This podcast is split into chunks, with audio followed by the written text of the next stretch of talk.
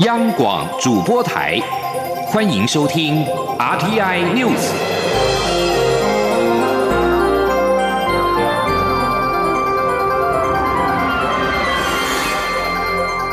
听众朋友您好，欢迎收听这节央广主播台提供给您的 RTI News，我是张顺祥。首先把新闻焦点关注到是国际油价上涨，而欧美股市都是收红的。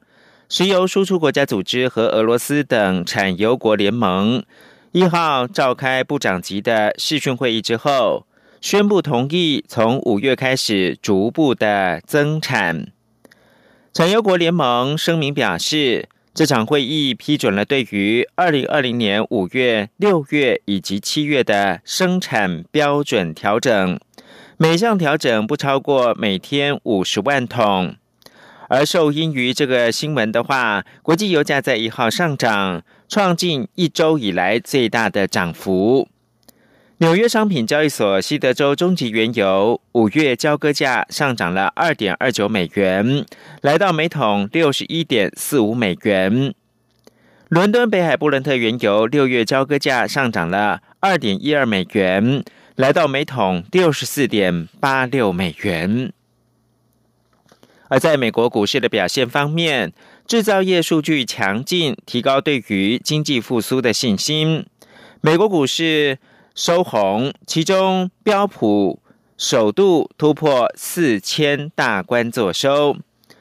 道琼工业指数上涨了一百七十一点，收在三万三千一百五十三点；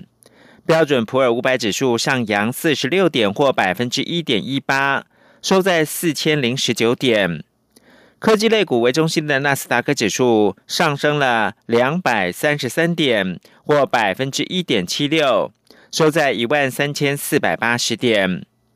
在欧元区工厂活动数据强劲，再加上美国政府将推出新的支出计划，欧洲股市一号收红。伦敦金融时报白种股价指数上扬二十三点，以六千七百三十七点作收。法兰克福 DAX 三十指数上涨了九十八点，收在一万五千一百零七点。巴黎 CAC 四十指数上升了三十五点，收在六千一百零二点。而在台湾，台积电股价近期表现相当的闷。不过一号清明节长假的最后一天，交易日回神，股价中场是上涨了十五元，重新的站回六百元的大关。三大法人联手买超台北股市。指数中场上涨了一百四十点，涨幅是百分之零点八五，收在一万六千五百七十一点，创下了历史新高。市场看好台北股市年节过后表现，不过也有担忧泡沫化的疑虑。学者表示，全世界都在货币宽松，加上年轻人加入买股行列，就像蚂蚁对大象。这一波的泡沫恐怕会撑得更久，跌得更深。但也有学者认为，顶多是发生在被炒高的个股，不至于发生泡沫化。请听央广记者杨文军报道。继台积电董事长刘德英示警市场有重复下单情况后，鸿基董事长陈俊盛也认为股市、房市、原物料终端产品已经有泡沫化疑虑，加上台股又再度创历史新高点，通膨蠢蠢欲动，也让各界担忧资产泡沫化。中华经济研究院副院长王建全分析，通货紧缩之前一定是通货膨胀。举例来说，二零零七年美国攻打伊拉克，油价从一桶五十美元涨到一百五十美元，接着美国联准会连续十七次的升息，把泡沫挡下来，却造成全球金融风暴。整个过程是物价上来，通货膨胀，利率提高，泡沫崩跌，财富缩水，购买力下滑，接着通货紧缩。王健全强调，现在全世界都在货币宽松，加上年轻人加入买股行列，就像蚂蚁对大象，这一波的泡沫恐怕会比以前更大，撑更久，跌得更深。他说：“这一波啊，因为是包括这个资金太充沛了，包括这个利息太，所以让全全部人，所以所以加上这个一些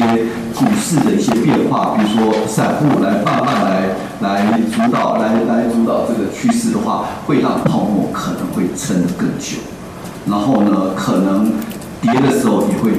我觉得如果撑得更久的话，当然跌的会跌得比较凶了。王建全也补充，房地产的泡沫化要看地区，像是南科、中科等局部性的地区可能会发生。股市也是，像是科技股相对偏高，船产等循环股就还好，但跌的时候会齐跌，跌多跌少而已。不过，中研院经济研究所研究员简景汉则认为，美国标准普尔 S M P 五百指数本益比现在是三十三，换算成值利率约百分之三，而美国公债值利率是百分之一点七，等于还有百分之一点三的差距。而至于台股本益比约十八，直利率约百分之二点五，相对于现在定存利率不到百分之一，所以还有很大空间，不至于有泡沫现象。但简景汉强调，当然也有一些公司股价炒得过高，例如特斯拉，本一比超过一千，未来能否支撑就很难说。另外，除非美国发生通膨，联准会调升利息，让外债高的国家难以负担，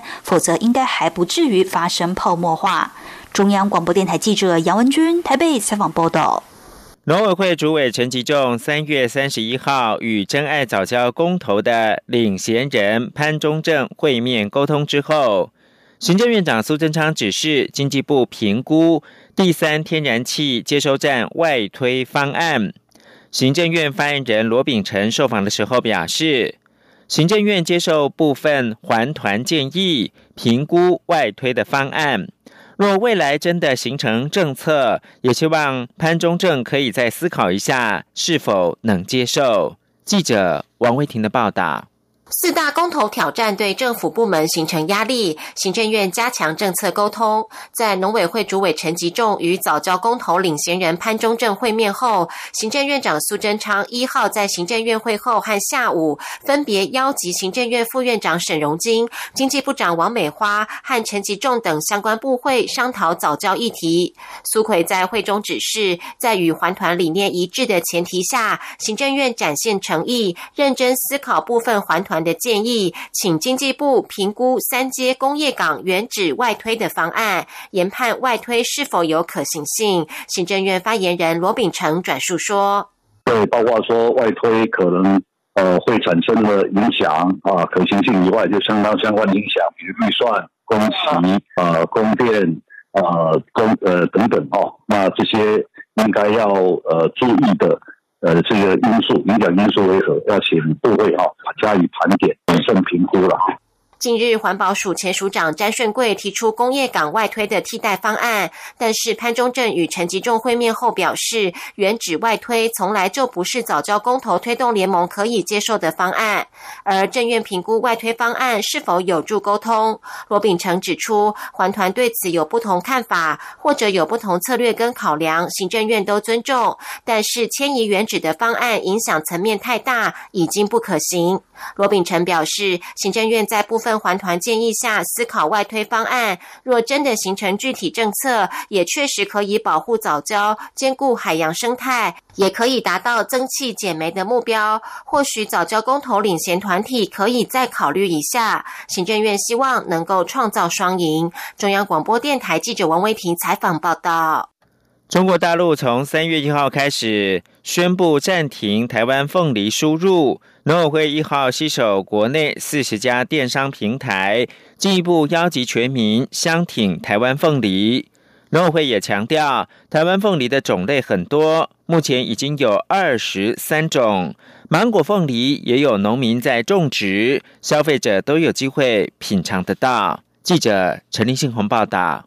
自从中国宣布暂停台湾凤梨进口后，不仅国内各大企业相挺。陆续透过农委会或是产地购买，外销也获得澳洲、新加坡和日本青睐。台湾凤梨种植面积广，达到八千多公顷，年产量四十二万多公吨。从农历过年后，就陆续从屏东、嘉南等地往北采收。特别是屏东就占了整体产量三成，其他南投、嘉义和台南各占百分之十五。虽然都以种植金钻凤梨为大宗，但由于纬度不同，各地产出的凤梨也有不同风味。由于凤梨产季持续到六月下旬，清明节过后更是产量大出的时候。为了稳定凤梨价格，农委会一号也宣布和国内四十家电商平台合作。民众只要在农委会合作的电商平台购买生鲜与鲜冻凤梨，就能拿到五十元消费回馈金。农委会副主委陈君记说：“一般来讲，就是清明过后，就是台湾凤梨的盛产期开始，哦，一直到六月底这段时间。那在这样一个盛产期之下，我们除了很多。”市场也好，通路也好的一些采买以后，我们今天特别办了一个这样子的一个电商的一个网购的活动。那我们持续希望说，大家能够延续过去对电商平台采买农产品的热情支持。那同样的，也继续支持我们的台湾凤梨。除了热门的金钻凤梨，四十家电商平台也提供不同规格及种类的凤梨，包括土凤梨、玉兰花、香蜜、牛奶。甜蜜蜜、百香、香水及芒果凤梨等，农委会也表示，台湾凤梨的品种已经达到二十三种，不管是哪种品种，都含有大量的膳食纤维，维生素 C 含量更是苹果的五倍，营养价值非常高。清明节过后，全台湾进入炎热气候，最适合吃凤梨来帮助消化、促进食欲，或是以凤梨入菜，都非常可口美味。中央广电台记者陈琳信鸿报道：有史上最美区间车之称的台铁 EMU 九百通勤电联车一号在基隆举行了首航典礼，包括了蔡英文总统、行政院长苏贞昌以及交通部长林佳龙都出席见证这个台湾轨道史上的里程碑。这也是台铁十年购车计划初步展现的成果。未来希望逐渐达成车队更新、车种单一、提高行车速率以及绿色运输的目标。央广记者郑祥云、吴丽君报道。台铁第六代通勤电联车 EMU 九百终于在一号首航基隆，流线型的外观加上银色的车身，搭配亮绿色的腰带，车头更以时尚的墨黑镜面，加上独一无二的微笑头灯，成为台铁史上最美区间车。蔡英文总统在首航典礼上指出，EMU 九百预计到二零二三年将有五百二十。辆五十二列的 EMU 九百陆续加入营运，让台湾都会生活圈的通勤更加便利。总统说：“准备加入营运的 EMU 九百型的电联车，被称作是最美区间车。不只是内装舒适、温馨、美观，车头的车灯点亮以后呢，看上去就像是一张正在微笑的脸，相当受到我们铁路迷的欢迎。有了。”新的区间车，未来北台湾都会生活圈的通勤将会更加的便利，既可以造福民众，也有助于我们节能减碳。行政院长苏贞昌表示，EMU 九百不仅增设了许多无障碍空间，还有好运道专属座位，以及最新直立式自行车架，甚至可以在火车上演奏，照顾不同族群的需求。但是他对交通部长的叮咛只有两句话。苏奎说：“一个老乘客，我简单两句话交代部长，非常简单：要买有票，要坐有位，安全又准时到，如此而已。其他的，就是更高的期待。”又可以挂脚踏车，又可以音乐演奏，那一般平常不敢想。代理台铁局长的交通部长次其文忠强调，EMU 九百是台铁十年购车计划的初步成果，首列两批二十辆编组将于四号、五号率先投入清明廉价疏运，廉价后则将定期行驶于苗栗基隆区间。未来台铁。还将采购六百辆 EMU 三千城际电联车、一百零二辆机车头以及六十辆支线环保客车，希望逐步淘汰老旧车辆，达到车队更新、车种单一、提高行车速率以及绿色运输的目标。中央广播电台记者郑祥云、吴丽君在基隆的采访报道。台湾的新书出版量连续三年下滑，国家图书馆一号公布，去年二零二零年更是下探到二十年来的新低点，只有出版三万五千零四十一种书，又比二零一九年下跌百分之四点八一，销售额也减少了新台币四点四亿元。疫情同时也牵动了各类新书的销涨。休闲旅游图书的出版量暴跌七成，反而是心理励志类逆势成长，比前年多出版了两百四十种书。请听记者陈国维报道。国家图书馆每年透过申请台湾国际标准书号 ISBN 的统计数据，会整出年度台湾图书出版概况及趋势报告。分析显示，台湾去年有四千六百九十四家出版机构申请 ISBN，共出版三万五千零四十一种新书，包含两千零三十八种电子书，比前年减少两百五十八家，一千七百六十九种，而且跌破二零零一年出版三万六千三百五十三种书籍的记录，创下。二十年来新低。国家图书馆馆长曾淑贤说：“我记得有一个数字是台湾在呃全球人均出版量上面是排全球第二的哦，就是以人口数来计算的话，仅次于英国的出版量是相当高的哦。不晓得掉到三万五里，在前一年少了一七六九种之后呢，这个全球的排名呃到底呃如何，也是我非常值得我们关注。”统计也发现，前年还有五十一家出版机构整年能出版一百种以上的新书，去年就减少到四十五家，而近九成出版机构的新书量在十本以下。另一方面，透过财政部的统计，也能看到去年台湾实体及数位书籍的销售总额仅有一百九十点四亿元，较前年少掉四点四亿元，下滑百分之二点四九。但如果只统计电子书的部分，销售额则成长百分之三十二点六一。国图指出。出版量也反映读者的阅读偏好。去年申请 ISBN 最多的是语言与文学类的书籍，占比两成；其次是社会科学、艺术、应用科学等三类，各占约一成五。如果以主题类型分析，去年出版量最多的是人文史地类的新书，有四千一百七十七种；而休闲旅游类仅一百九九十七种书，比前年减少四百七十九种，跌幅超过七成。反而是疫情促使众人想看心理励志类的书籍。去年出版一千六百零一种，成长率多达一成七，也攻占各网络书店的畅销书排行榜。中央广播电台记者陈国伟台北采访报道。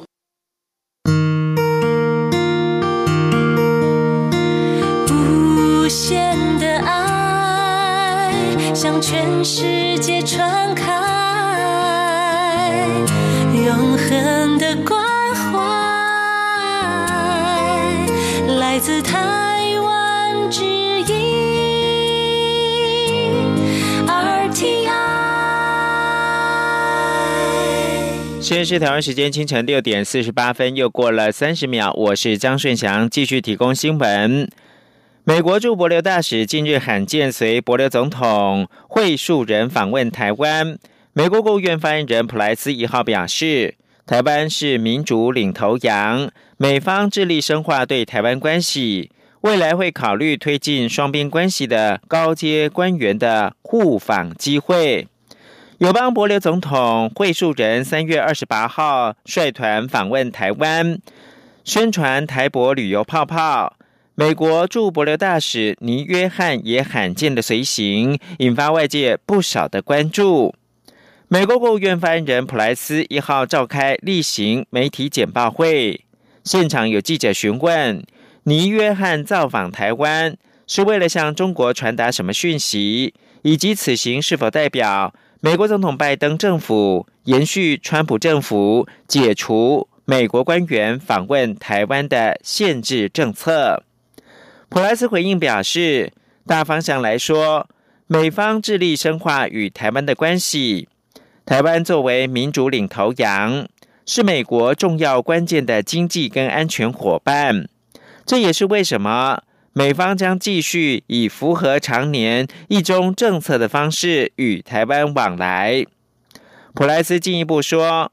美方将如同以往，在能够推进美台非官方关系。而且让双方在共同关切议题上面能够有实质意见交换的情况之下，考虑高阶官员访问华府跟台北的机会。率团来访的博流总统会树人一号跟台博旅游泡泡首发团搭乘同班机返回博流。登机前表示，此行收获丰富，台博伙伴关系也因此往前推进，而且邦谊稳固。同时，他也期待更多台湾的旅客造访博流，因为博流很安全。更希望未来台博直飞的航线能够像台北往返高雄一样简单。Because this flight and every passenger on it. Represent a step of moving forward. 这班飞机与乘客代表着向前迈出一步，在很多时候，我们需要勇敢跨出一步。我想这就是勇敢的一步，但也是小心谨慎的一步。所以我们会说，博流是小心谨慎开放边境，我们会持续维持安全措施。台湾民众来访时会感到安全，博流人民会感到安全，我们都会尽兴并带着笑容回国。and we can all have fun and they can all return smiling. 外交部表示，博流总统会述人抗力所率的访问团顺利的完成各项行程，成果丰硕，让台博邦谊更加的坚实稳固。中国大陆在被控新疆侵犯人权跟强迫劳动，遭到西方国家联手制裁跟批评之下，掀起新一波的民族主义浪潮，迫使多家跨国企业或退出中国市场，或者是屈从中国压力而做出调整。分析表示，中国大陆官方不仅不再安抚民众冷静，反而是火上加油。鼓吹爱国主义，但这波风暴也可能反过来伤到中国大陆自己。请听以下专题报道。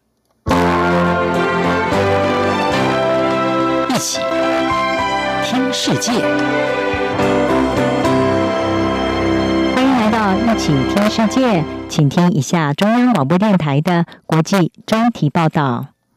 美国总统拜登上台以来，美中首对的外交高层会谈，三月十八号在阿拉斯加举行，两国官员针锋相对，剑拔弩张。中共中央外事办主任杨洁篪当着美国国务卿布林肯等高官面前，愤怒地说出：“中国人不吃这一套，美国没有资格居高临下同中国说话。”自此以来，这些话语被广泛使用在中国各项网络商品上，包括 T 恤。手机壳等成为流行的符号。美国有线电视新闻网 CNN 数位新闻制作人魏斯特卡特指出，这些网络商品抓住了北京心情上的变化，因此北京决策者已展现坚定意志，要驳斥国际对中国侵犯人权的指控，特别是环绕新疆问题的指控。中国新一波的民族主义风潮就此水涨船高。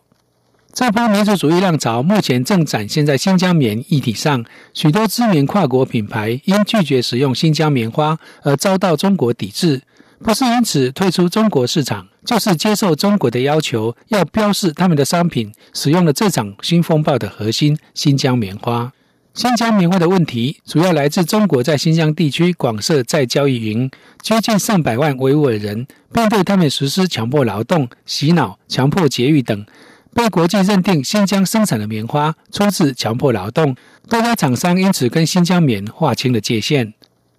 在中共青年团的点火之下，瑞典知名服装品牌 H&M 因为去年发表声明，强调不使用来源有疑虑的新疆棉，而成为第一家被中国抵制的国际品牌，被中国电商平台下架。中国的名流也在网络压力下，迅速撇清跟这家公司的关系。接着，中国网友争相起底，曾关切新疆人权的西方品牌流弹试射，各大国际品牌，包括美国的 Nike、德国的 Adidas、日本的 Uniqlo、英国的 Burberry 以及法国的 Lacoste 都遭到中国网友声讨。此种情势下，在中国营运的商家面临了两难。劳工监督组织工人权利联盟主席诺瓦向知名英国新闻周报《经济学人》表示，这些公司都明白。如果放弃对人权的承诺来回应中国的压力，那么在他们的本国市场将站不住脚。但他们也担心在中国会面临后果。美国克林顿政府时代的国务院官员，目前担任跨国企业顾问，并在中止维吾尔地区强迫劳动联盟担任自工的弗利曼，向《经济学人》表示，各公司越来越无可避免，必须在中国的庞大市场与他们在世界其他地方宣称的价值之间做出抉择。对想要中国市场的西方公司而言，究竟是要坚守人权原则，或是顺从中国压力，这两条路都有风险。不过，弗利曼也指出，中国民族主义的怒火面临同样的风险。如果最终导致外国公司离开中国市场，并减少他们对中国供应链的依赖，可能令失去选择商品权的中国消费者愤怒。同时，这也可能导致数百万中国工人丢掉工作。目前，距离北京主办二零二二年冬季奥运剩下不到一年的时间，已经有一百八十个国际人权组织将北京冬奥称为“种族灭绝奥运”，并公开呼吁抵制。如果这场民族主义怒火持续燃烧，将对冬奥造成更大的影响。CNN 的魏斯特卡特指出，过去中国外交人员和官员会故作姿态，呼吁民众冷静，以平息爱国主义的怒火，并避免造成重大的外交与经济损失。但是，在中国战狼外交兴起之下，这种情况不太可能再度发生。中国外交部发言人华春莹就表示赞扬的说：“网络上的活动不是民族主义，而是爱国主义。”然而，这股民族主义风潮会如何发展，还很难说。二零一九年，美国职篮 NBA 火箭队总管莫雷公开力挺香港反送中运动，导致中国企业跟火箭队中断合作。央视也全面抵制 NBA 球赛在中国转播。结果，在球迷看球的渴望下，央视恢复了转播。在这一次新疆棉风潮中，虽然有多家知名品牌遭到中国电商下架，但在此同时，去年已经发表声明拒用新疆棉花的 Nike，三月二十六号在京东的 Nike 专业开放预购新款球鞋，开卖前已经有三十四点六万人预定，正式开卖后更在一秒内就卖完。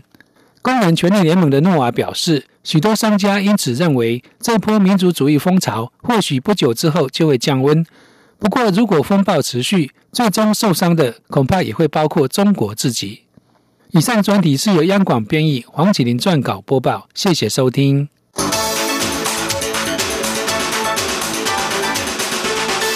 持续关注缅甸。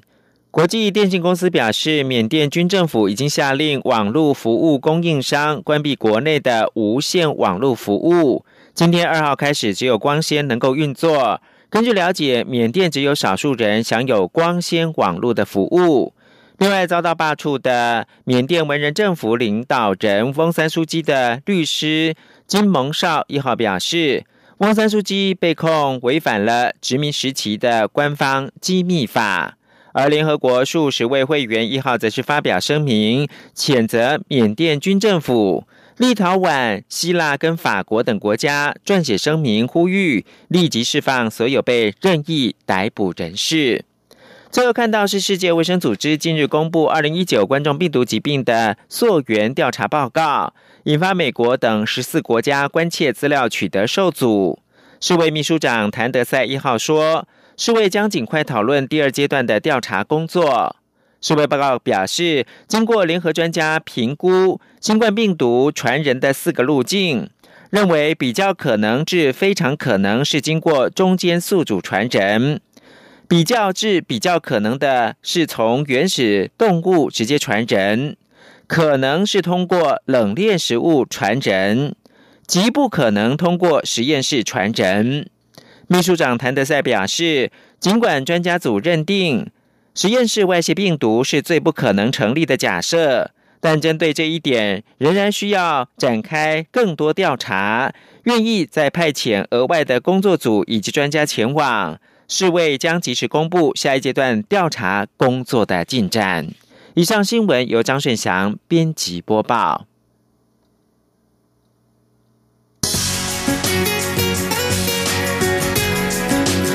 是中央广播电台台湾之音。